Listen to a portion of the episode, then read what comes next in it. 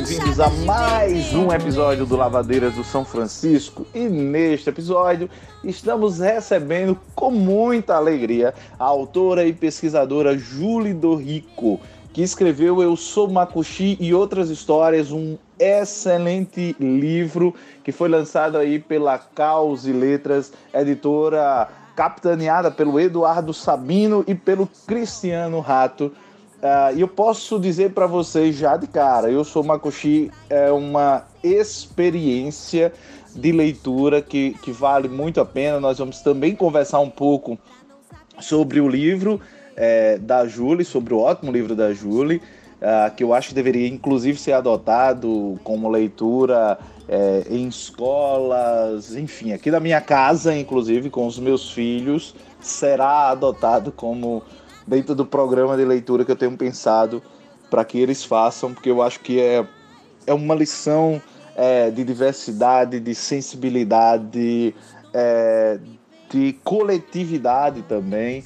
Ah, eu e a Júlia batemos um papo recente e eu falei isso para ela, que a gente tem essa sensação de que não é apenas uma voz, mas diversas vozes que vão se cruzando, que vão se juntando e que vão moldando as histórias de Eu Sou Makushi e outras histórias, livraço, aí lançado pela editora Caos e Letras. Júlia, seja muito bem-vinda é, a nosso espaço, a nossa casa. Muito obrigado, muito agradecido por você é, ter aceito o convite. A gente já tem pensado nesse episódio há um tempo.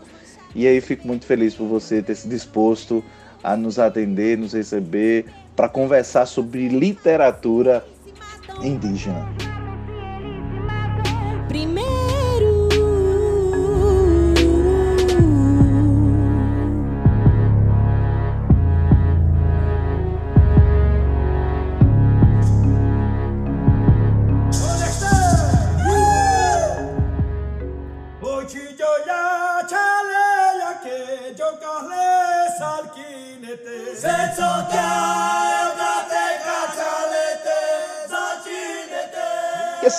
Para começo de, de conversa, eu acho que é, que é bem interessante a gente ah, entender o que é que vem a ser literatura indígena. Afinal de contas, eh, literatura indígena é uma literatura de autoria indígena, ou se, por exemplo, um livro escrito por um não indígena, ah, sei lá, como Iracema, por exemplo, as- a- a- do José de Alencar, ah, ou mesmo livros mais recentes que envolvam protagonistas ou personagens indígenas, se isso seria também eh, literatura indígena. Como é que pode ser definido esse termo literatura indígena? Porque eu acho que é, que é bem interessante a gente deixar isso claro de início, para a gente poder eh, desenvolver melhor a conversa e, e aí os assuntos conexos que forem eh, surgindo. E eu sei que você é pesquisadora nessa área, está fazendo um doutorado e, e pesquisando literatura indígena, então acho que ninguém mais apropriado para nos esclarecer isso eh, do que você. Quero agradecer o convite né, feito pelo Ivandro para participar aqui do Lavadeira de São Francisco. É, eu me chamo Júlio do Rico, sou descendente do povo Macuxi, estou em processo de afirmação de, dessa identidade indígena. Sou pesquisadora, sou doutoranda em Teoria da Literatura na PUC do Rio Grande do Sul, com o tema da literatura indígena. Uh, bem interessante a tua pergunta, Ivandro, porque é, muita gente confunde, né? É, gente não, não, não consegue, não, não tem conhecimento ainda dessa área, costuma pensar que todos os livros é, que têm personagens indígenas ou que tratam da temática indígena, como você falou, né, são é, é a literatura indígena, mas não é não. O que Né? O que convencionou-se pelos teóricos não indígenas e pelos teóricos indígenas no tratamento dessa questão é que a literatura indígena é aquela produzida pelos autores indígenas, ou seja, um indígena publicando um livro de literatura, um indígena publicando livro de teoria literária. Né? É o sujeito indígena de algum povo étnico, Munduruku, Guarani, Caingangue, né, falando sobre a, as suas narrativas, sobre as suas culturas.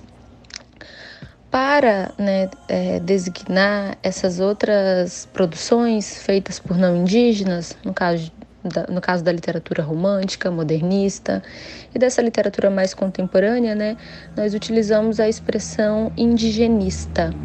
Né? Então, a grande diferença é que a literatura indígena é produzida por sujeitos indígenas e a literatura indigenista né, é produzida por sujeitos não indígenas.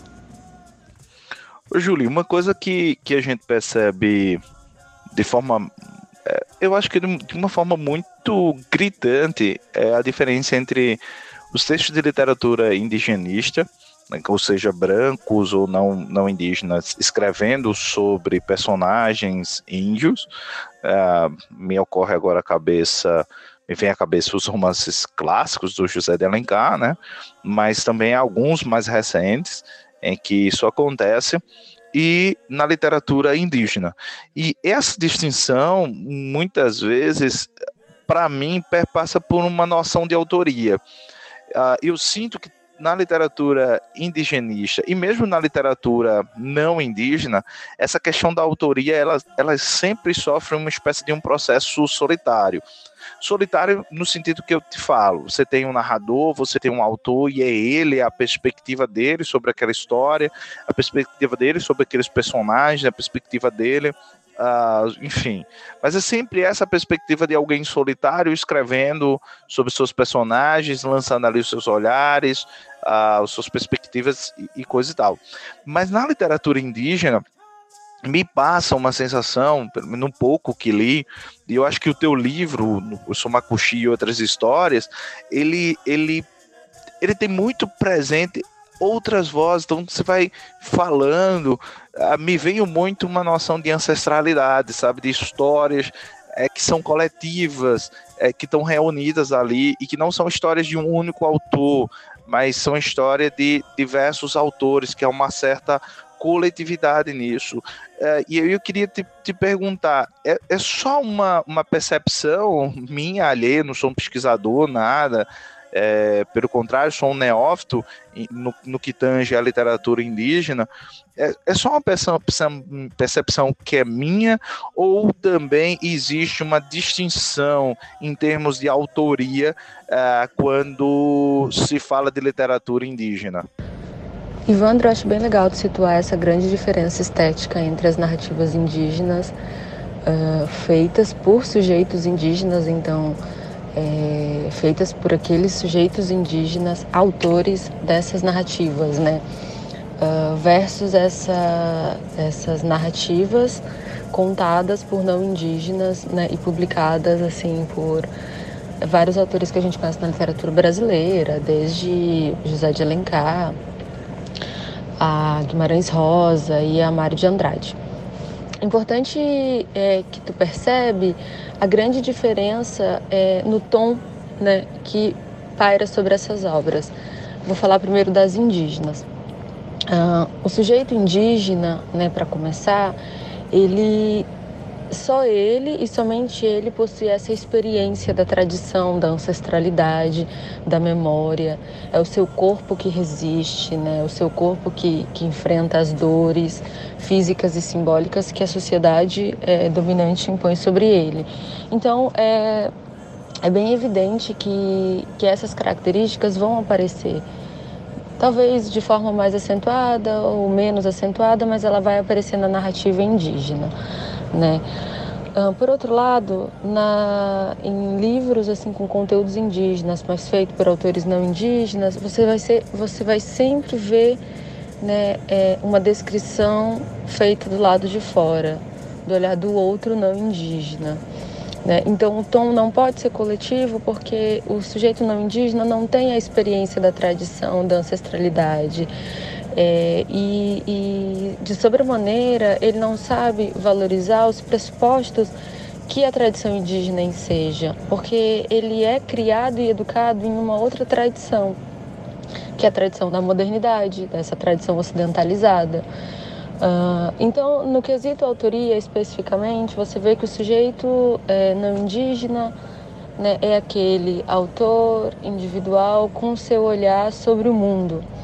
E o autor indígena, por sua vez, ele é aquele sujeito da tradição que tem pertencimento étnico e cuja criação ela é vinculada a essa coletividade.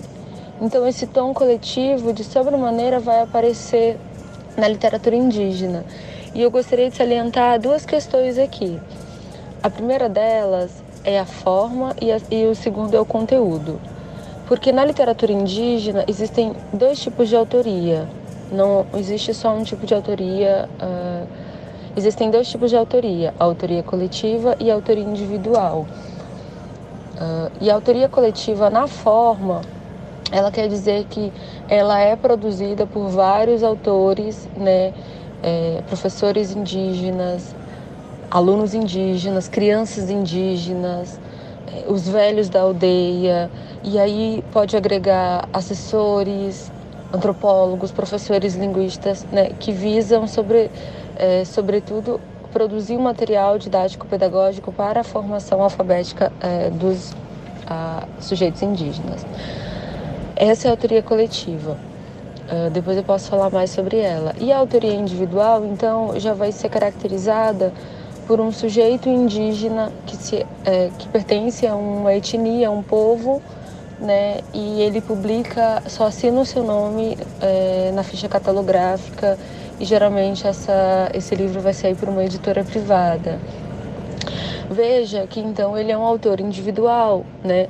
Mas quando você lê a obra desse sujeito, você vai ver que ela tem um tom coletivo.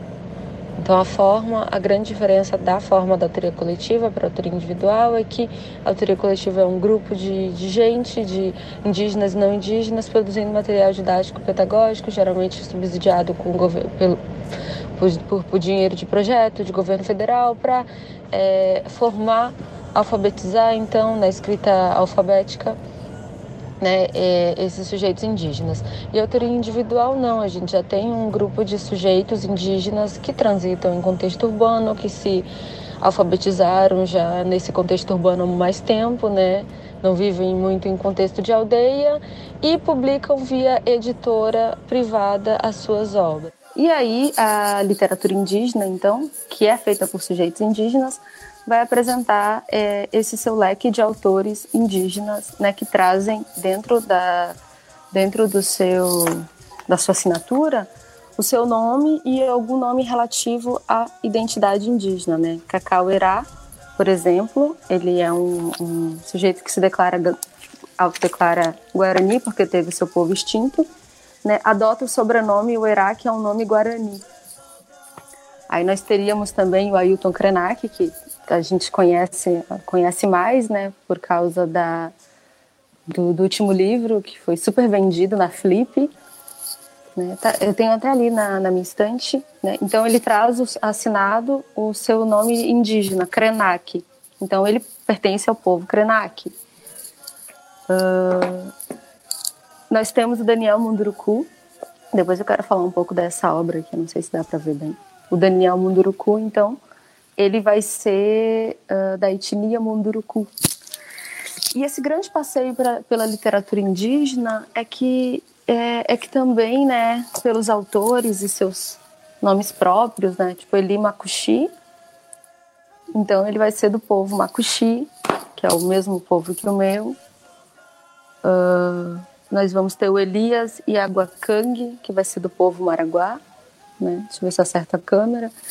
Então, esse passeio pelos autores indígenas é também um passeio pelo Brasil, né? Porque você acaba conhecendo um autor e acaba conhecendo um povo, o povo do autor, né? Um povo que, que, que o Brasil não conhece. Então, a gente vai conhecendo outros Brasis também.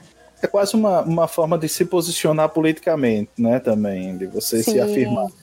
Agora, uma coisa que eu percebi, você falou que, que é muito comum entre os autores que eles assumam no sobrenome, né, por assim dizer, uhum. a, a, sua etnia. Mas isso não acontece no, no teu trabalho, né? Ah, uhum. Você meio que se assume no título, isso é interessante, mas não nessa questão do sobrenome. Uhum. E aí eu queria que você explicasse um pouco se existe algum motivo para isso, se existe algum porquê disso. É, não é uma obrigatoriedade, né? Por exemplo, se eu te falar agora, é, de que etnia é o povo, é, de que etnia é o, o artista plástico Jaider Esbel? É, não, ele não indica, né? Mas ele tem todo um trabalho de pertencimento macuxi, ele é do mesmo povo que eu. Né? Se não é uma obrigatoriedade, mas alguns trazem né, para apresentar o seu povo. Talvez em outra obra eu coloque o nome do povo, mas é porque eu passo por uma situação muito específica hoje, né? Uh, eu tenho avós, minha mãe, são todos macuxi, mas eu venho, me, venho de um processo de autoafirmação muito recente. Hoje eu tenho 29 anos, né? E eu só me autoafirmei macuxi com 27 anos, né? Com, a partir de todo um estudo, a partir de situações muito específicas que eu fui me reconhecer macuxi. Então, cresci a minha vida toda sentindo as mazelas de ter um corpo indígena, né, de, de não poder me esconder disso, mas não de me reconhecer com orgulho, de não reconhecer com orgulho essa identidade. E foi a partir desse trânsito, né, de Porto Velho para Porto Alegre, quando eu fui começar o doutorado, que eu fui, talvez sabe, esse, essa alteridade radical, né, esse corpo indígena entre tantos brancos, assim, foi que eu me confrontei com essa identidade. Então é muito interessante, porque na minha região as pessoas têm um fenótipo muito parecido com o meu. Né? Então, muitas delas são, são descendentes indígenas, têm algum parente indígena ou é indígena, mas o processo de apagamento da identidade na, na minha cidade ele é muito forte. Então eu, eu, eu sinto que vivi esse processo de apagamento em que eu não fui interpelada a me auto-identificar. E quando eu comecei o doutorado, foi muito assim, comecei em 2017, no meio do ano eu já estava com esse, né, essa investigação na minha família, já estava procurando. E aí e a minha família também, né, não tem, é, minha mãe no caso, que é, que é a minha, minha principal referência de família, já que nós morávamos em Rondônia, e os nossos avós em Roraima, ela também não tinha muito isso, né, é, afirmado, ela não tinha muito aceso, não era a bandeira dela. Até porque minha mãe é evangélica, né, então a prática, quase as duas coisas se anulam. E quando eu fui então investigar, porque eu conheço pessoas que vivem processos históricos de apagamento, de não saber se a avó teve um parente indígena ou a avó não reconhece o povo, ou existe uma desconexão total. No meu caso, não, né? No meu caso, meu avô fala língua, minhas tias falam a língua, minha mãe compreende, mas a minha mãe ela não se autoafirmava e gradativamente também com a minha autoafirmação ela vem, né, se autoafirmando indígena. Então eu senti, uh, por não viver todo esse processo de, de aldeia, por ainda não falar a língua, eu não me senti no direito né? Então, o livro é o meu projeto de autoafirmação, né? de me autoafirmar macuxi, de encontrar parentes macuxi e dizer, olha, eu sou macuxi também, né? Uh, eu tenho pesquisado muito, Ivandro, essa, essa tua pergunta, acho que é uma das que mais me incomodam, sabe, em termos de identidade, né? Ah, tu, tu, tu fala que é, mas, sabe, Uh, existe uma, um consenso jurídico né, para você se reconhecer, se declarar indígena. A convenção, acho que é 169 da OIT, permite que um sujeito se autodeclare indígena. Então você pode se declarar. Mas para você receber direitos, você precisa estar amparado né, por documentos uh, jurídicos é, que são disponibilizados pelo cacique da aldeia via FUNAI. É basicamente o cacique que dá, né, uh, dá o ok, mas é a FUNAI que emite esse documento. Uh, então, assim, existe um processo para você ser reconhecido pelo povo, né? Que é esse processo que eu tô, tô fazendo de novo, que eu costumo chamar de voltar para casa. Então você precisa passar um tempo lá na aldeia, você precisa estudar a língua, né? E esse povo precisa entender quais são seus interesses, né? Não, não, não é não é comum, sabe, ah, sou macuxia e você tem uma atitude totalmente contrária ao que o povo, né, é, apregoa. Então, eu tenho feito esse processo de, de autoafirmação, né, junto com a minha família. Eu, eu atualmente estou em Rondônia, mas a minha família está em Roraima. E aí eu estou esperando ainda, né, para quem sabe na próxima obra, né, eu já tenho muitos contatos com, com o Marco X, que me veem com o Marco X, o que é um grande alívio para mim. E, estar respaldado com a minha família, que fala a língua, que vive ali na região também é o, segundo aspecto. Mas ainda sinto assim que eu estou nesse meu processo de, de caminhada, né? Eu acho que o que tu acabou de descrever é, é muito perceptível também na tua obra, né? É muito perceptível no livro. Eu percebo que, que não só ele constrói toda essa, essa ideia de uma trajetória espiritual, identitária, mas também ele é permeado por muitas vozes. É, a gente percebe que a voz dos avós estão nos pais e a voz dos pais estão nos filhos, e isso vai se isso vai reverberando, vai se fortalecendo e se enraizando. Isso é uma coisa muito bonita.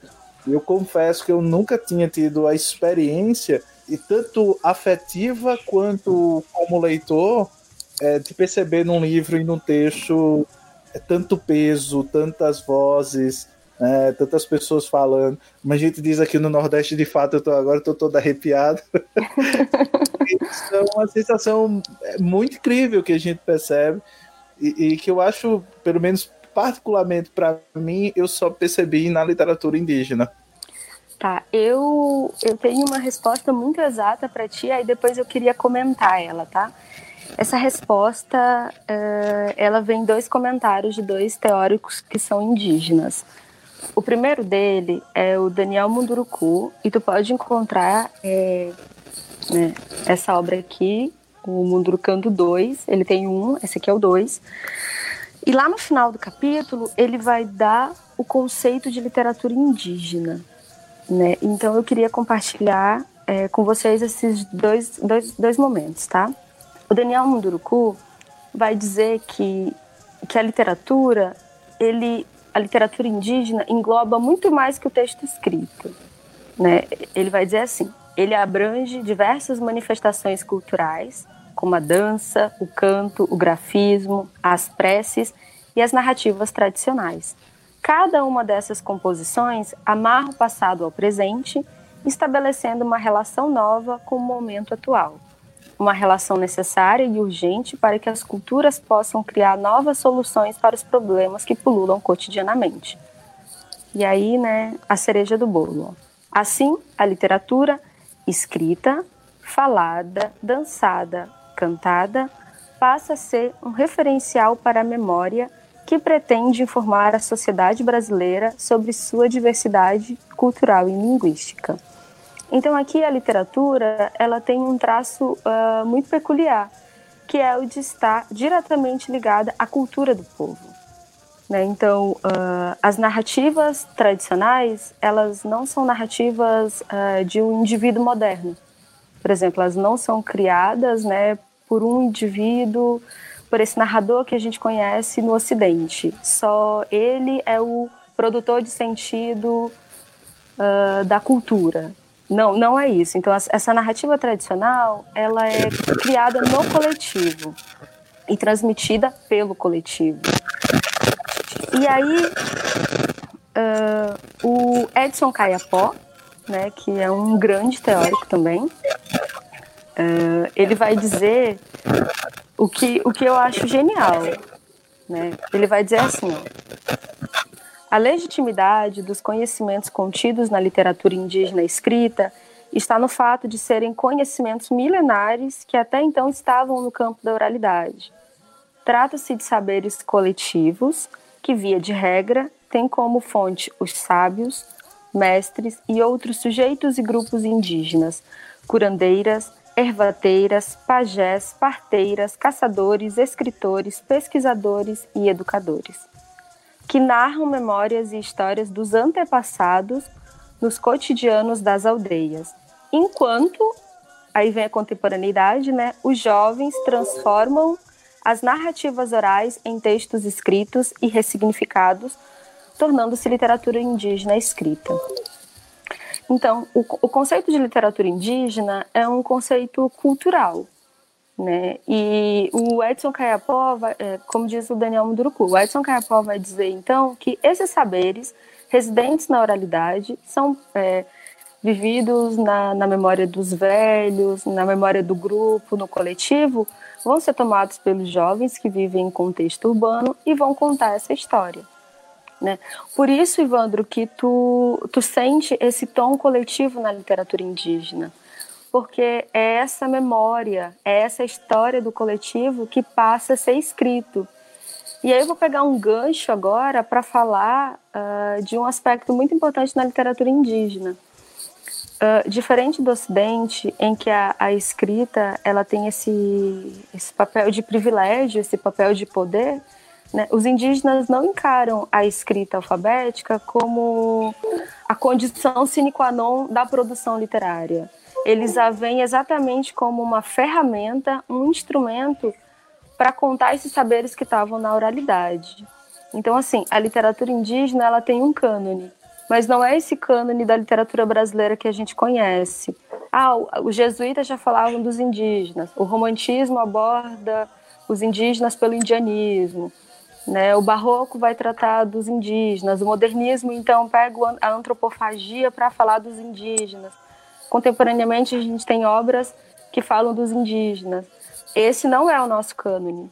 Né? É muito importante saber disso. O nosso cânone está na oralidade e as nossas referências canônicas, ela existe da oralidade que passa por essa técnica da escrita porque esses saberes eles não são inventados, eles já existem milenarmente e passam então né, a se chamar literatura indígena. Ô Júlio, uma coisa que me ocorreu agora, e, e aí, assim, tá meio fora, e já me desculpa se não for uma pergunta pertinente, não sei se faz parte da tua pesquisa, mas isso também é perceptível no teu livro. Né? As vozes femininas, elas perpassam muito umas sobre as outras, e mesmo aqui na tua fala, você falou da sua avó, você falou da sua mãe, então tá sempre falando dessas personas é, femininas. E aí me ocorreu aqui te perguntar como é que essa, essa questão do gênero ela aparece, ela desponta dentro da literatura indígena. Uh, a, a, literatura indígena ela é muito nova, né, Ivandro? Assim, a, a sua manifestação ela, ela, começa a, ela começa a se manifestar no Brasil a partir da década de 90, né? Então, uh, então a gente tem os primeiros escritores a partir da década de 90, ela começa a se tornar mais pungente em 2006, mais ou menos, depois de 2008 com a Lei 11.645 para os educadores que estão assistindo, é muito legal conhecer essa lei, a Lei 11.645 de 2008, estabelece a obrigatoriedade do ensino das culturas afro e indígenas em todo o currículo escolar, em especial nas disciplinas de literatura, artes e história, né? Ah, depois disso, teve um grande incentivo à escrita indígena. Em termos de números, hoje, uh, nós temos uns 59 escritores indígenas, mais ou menos 17 são mulheres. Né? Em termos de números, esse esse né, essa questão do gênero vai ficar assim menor para as mulheres. As mulheres têm menos espaço na literatura indígena ou na literatura em geral. Uh, em termos de uh, talvez de pensar do lugar da mulher ou do lugar do, dos outros gêneros né, dentro da literatura indígena, a gente está vendo essa manifestação ocorrer agora. É, vou, vou, vou, passar assim pelos autores, né? A Eliane Potiguara.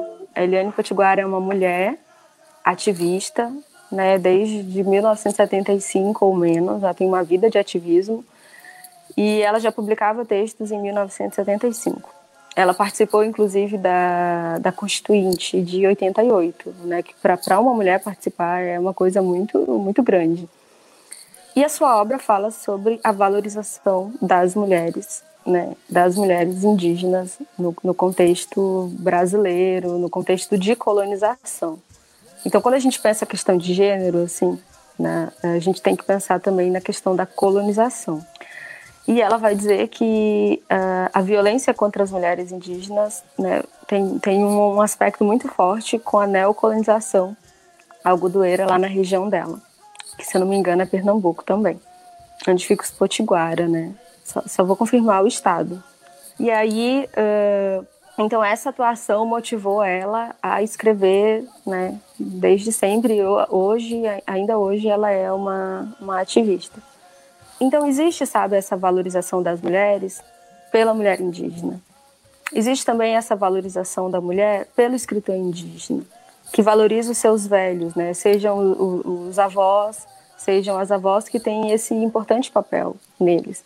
E, e, as mulheres têm cada vez mais ocupado esse espaço de, de, prestígio, que é de autoria, de escrever, de publicar, de participar de palestra, né? Mas eu acho que para nós mulheres a gente esbarra ainda, né, nessa questão da, da colonização, do machismo, da hipersexualização do corpo, e aí aparecer um pouco na aparecer na literatura, né, vai vai meio que ultrapassando essas barreiras que são colocadas. Por exemplo, a gente não, eu não conheço ainda alguma algum autor indígena que seja gay ou trans, mas eu tenho certeza, já existe no Brasil um movimento né, de indígenas LGBT que então começam a fazer arte, começam a escrever também. Eu acho que daqui a pouco a gente vai ter um autor assim também. Né? Então, uh, como eu vejo hoje, né, existe essa valorização das mulheres pelas mulheres, mas não é uma luta de gênero como uma luta que acontece na sociedade. Eu queria até falar sobre o Leia Mulheres Indígenas, que, que eu estou promovendo junto a outras escritoras. Né? A gente luta contra o machismo, luta contra a violência contra a mulher, luta contra né, toda, toda essa violência física e simbólica.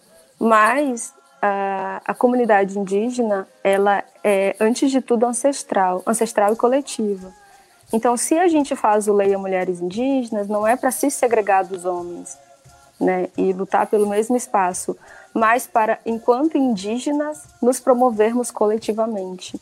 Né, porque hoje, Ivandro, são 59 escritores indígenas no Brasil quantos escritores, só na categoria dos escritores homens levantados pela professora Regina Del Castanher, nem se, né, se perde de vista os números. Então a gente nem poderia igualar. Então nós hoje vivemos ainda esse processo de, de procurar o nosso espaço, mas procurar o nosso espaço para os nossos parentes também, né? Desde 2004. Na, na, e, na, na, e.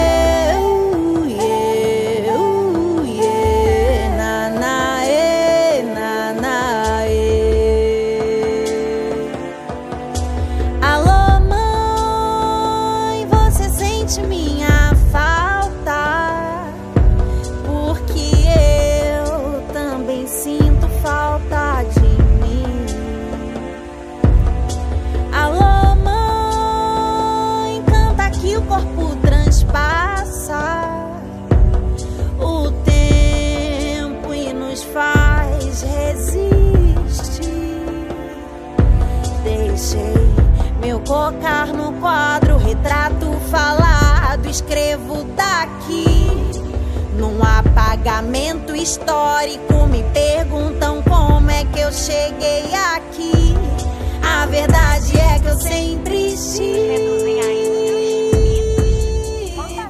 Ô, Julie, e eu queria saber um pouco como é que se dá a questão do mercado, né?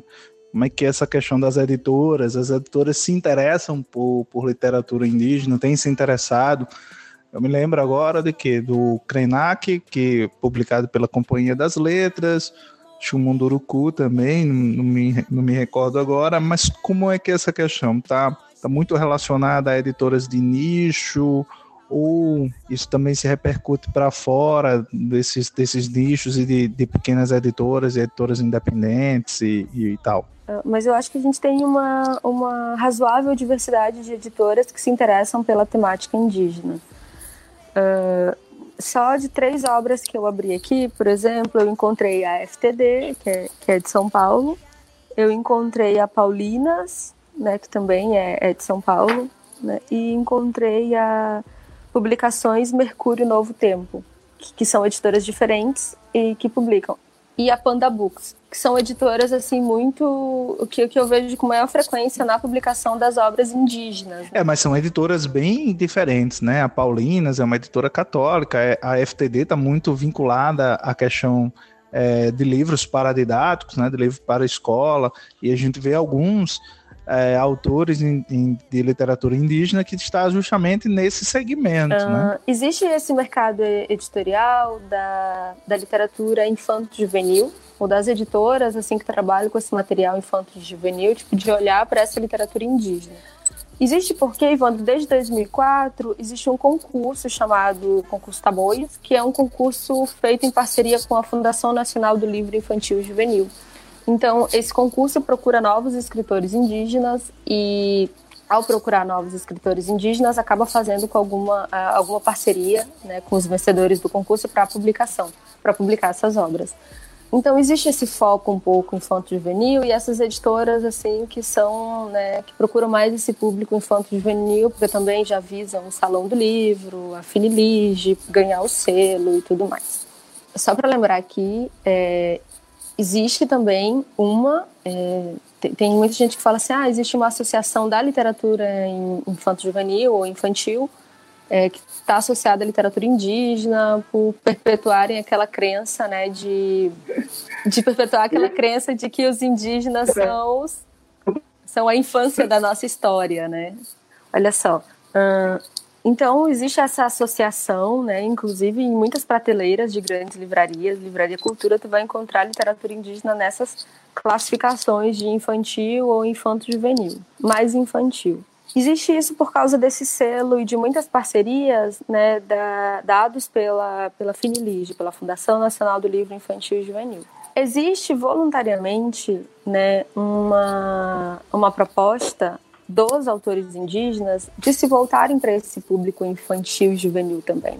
Né? Então, o Cacauerá e o Daniel Munduruku falam que quando eles começaram então a ensejar a literatura indígena no cenário nacional, eles pensaram que se voltar para o público infantil seria uma alternativa de reeducar a sociedade brasileira né, sobre os temas comuns da literatura uhum. indígena.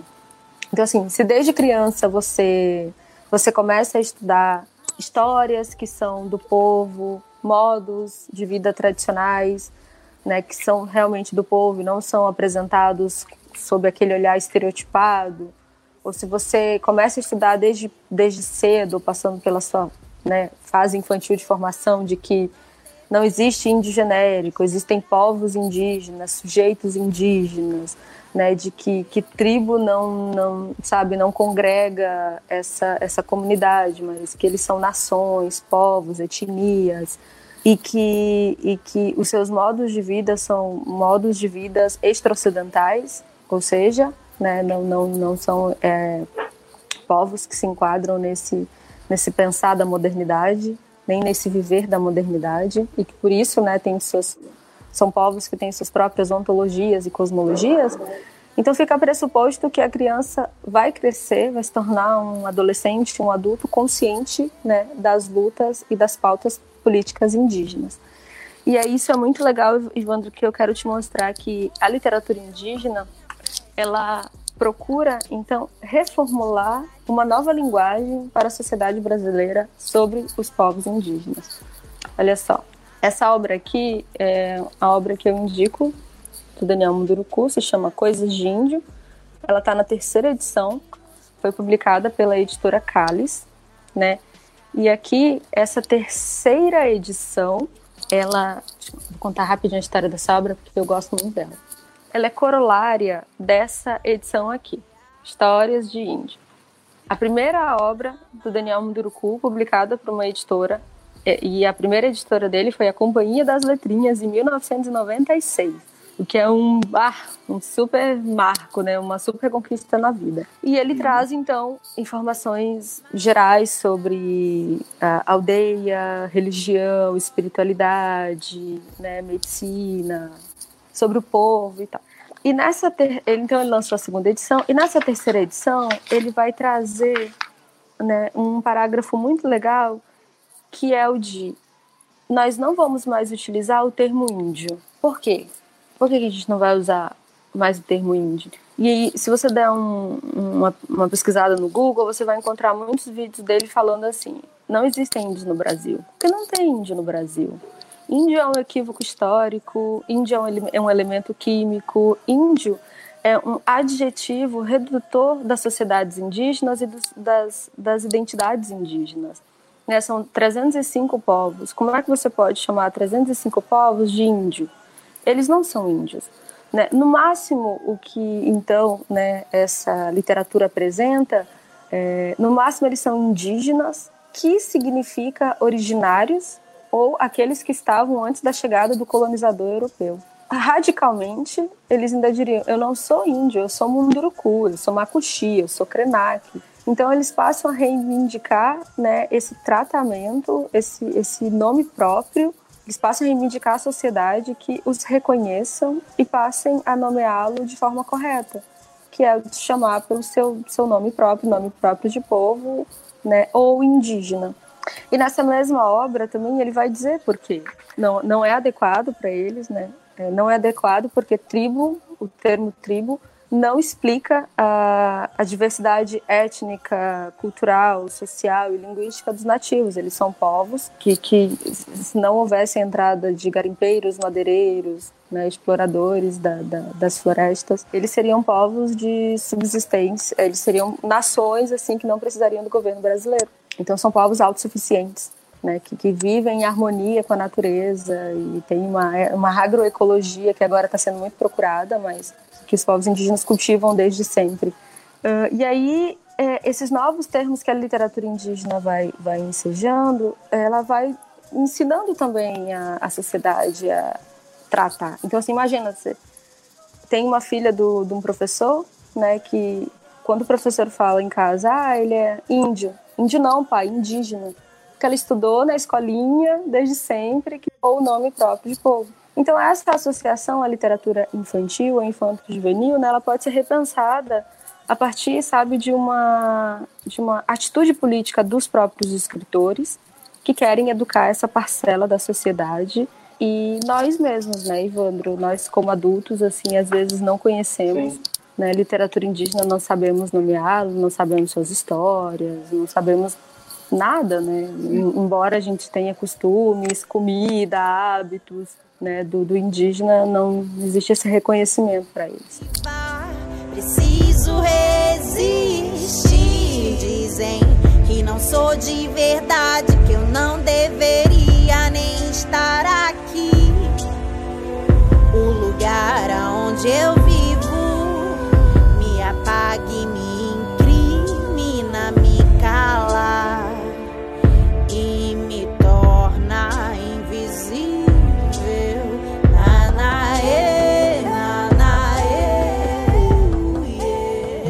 como todas as coisas precisam chegar ao fim, esse episódio do Lavadeiras do São Francisco também está chegando ao fim. Eu queria agradecer a autora e pesquisadora em literatura indígena, Júlia Dorico, pela gentileza de estar conosco, assim como também pelo Carnavalha-me, que é uma página lá no Facebook que nos cedeu gentilmente trechos da mesa que eu mediei com a Júlia sobre esse tema da literatura indígena. Na trilha sonora desse episódio, vocês ouviram Tapuia, dos cantos do povo Funiô, que é um povo indígena aqui de Águas Belas, em Pernambuco no sertão pernambucano, e vocês também ouviram trechos de Caê Guajajara, que foi indicação da nossa própria convidada. Além disso, nós vamos ter um sorteio do livro da Júlia, então se você está ouvindo o episódio quando ele foi ao ar, nós vamos ter um sorteio aí do livro dela, gentilmente cedido pela editora Caos e Letras dos queridos Eduardo Sabino e Cristiano Rado. Então, o tópico para esse sorteio vai estar na minha página pessoal, no arroba Ivandro Menezes, lá no Instagram. Você vai entrar lá e vai ter todas as orientações como é que você faz para ganhar esse livro, que eu recomendo muitíssimo. É um senhor livro, um belíssimo livro, escrito aí pela Júlia do Rico. A todos vocês que nos acompanharam até aqui. Deixem seus comentários, deixem as suas perguntas, interajam conosco lá na nossa página no Instagram. E um beijo grande e até nosso próximo episódio.